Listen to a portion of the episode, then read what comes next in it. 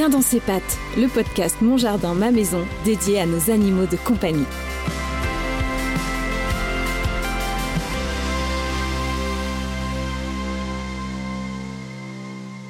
Bonjour à tous et bienvenue dans Bien dans ses pattes, un podcast proposé par Mon Jardin, ma maison et entièrement dédié au bien-être des animaux de compagnie. Aujourd'hui, nous allons aborder un sujet certes douloureux mais essentiel puisqu'il nous concerne tous, nous les amoureux des animaux, c'est la fin de vie d'un chien. Il nous a accompagnés pendant des années on a du mal à prévoir le pire et en même temps, on veut l'aider à être heureux jusqu'au bout. Alors nous allons en parler avec Alexandre Balzer, qui est président de la Centrale Canine, qui est partenaire sur ce podcast. Et nous allons vous aider à gérer au mieux cette période ultime si délicate de la vie d'un chien. Alexandre, bonjour. Bonjour Laetitia. Alors peut-être commencer par rappeler à partir de quel âge un chien est considéré comme senior et quelle est son espérance de vie. Un chien est considéré comme senior à peu près à l'âge de 8 ans. Alors là encore, ça va dépendre un petit peu parce que, euh, évidemment, entre un chihuahua qui pèse 2 kg et un Léonberg qui peut en peser 80, euh, l'espérance de vie n'est pas la même et du coup, le moment où on pourra le considérer comme senior est, est différent. Les petits chiens vivent plus longtemps que les gros chiens. Donc évidemment, les petits chiens deviennent seniors un peu plus tardivement. Mais grosso modo, on peut considérer qu'entre 8 et 9 ans, le chien devient senior. Dans les espérances de vie, c'est très variable. Je vous ai dit, les petits chiens vivent plus longtemps et généralement, on peut aller sur des tout petits chiens avec une espérance de vie de 13-14 ans. Une moyenne, hein, bien entendu. Et sur les très gros chiens, on est plus vers l'âge de 9-10 ans.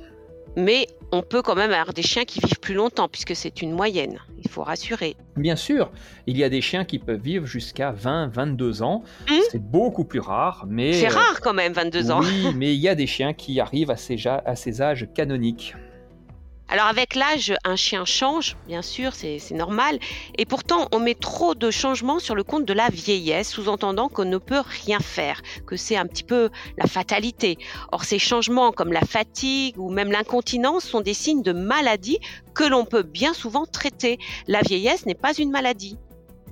Non, la vieillesse n'est pas une maladie. Bon, c'est un peu une fatalité, c'est vrai, on est forcément obligé d'y passer.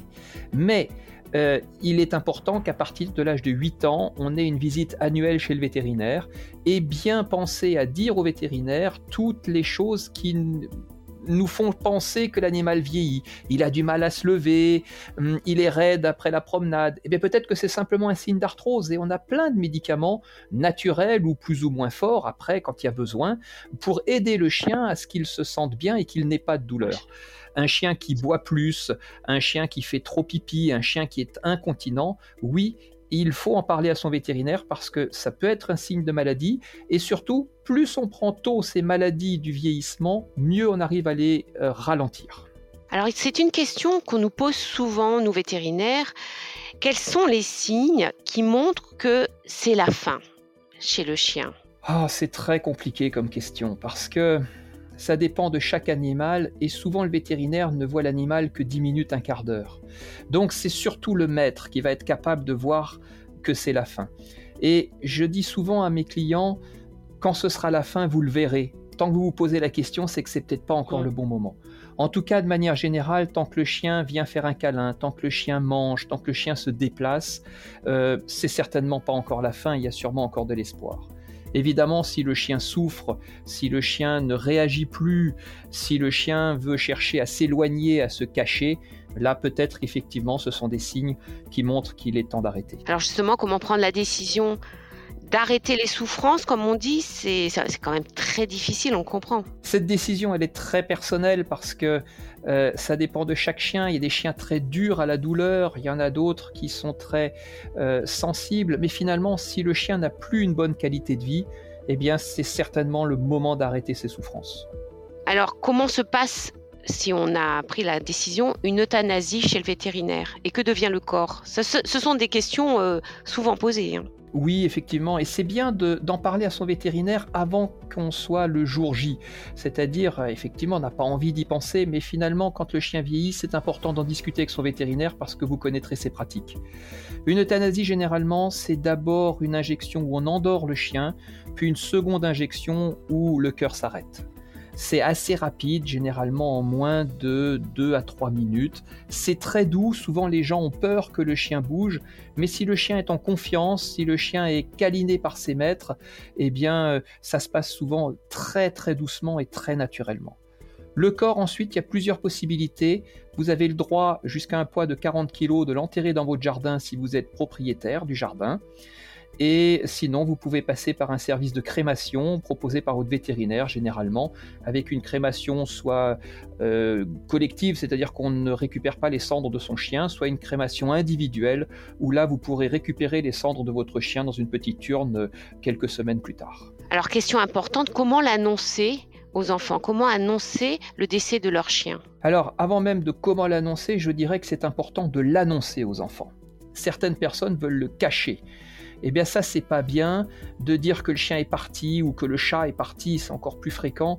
Eh bien les enfants ne comprennent pas que les parents ne fassent pas l'effort justement de le chercher.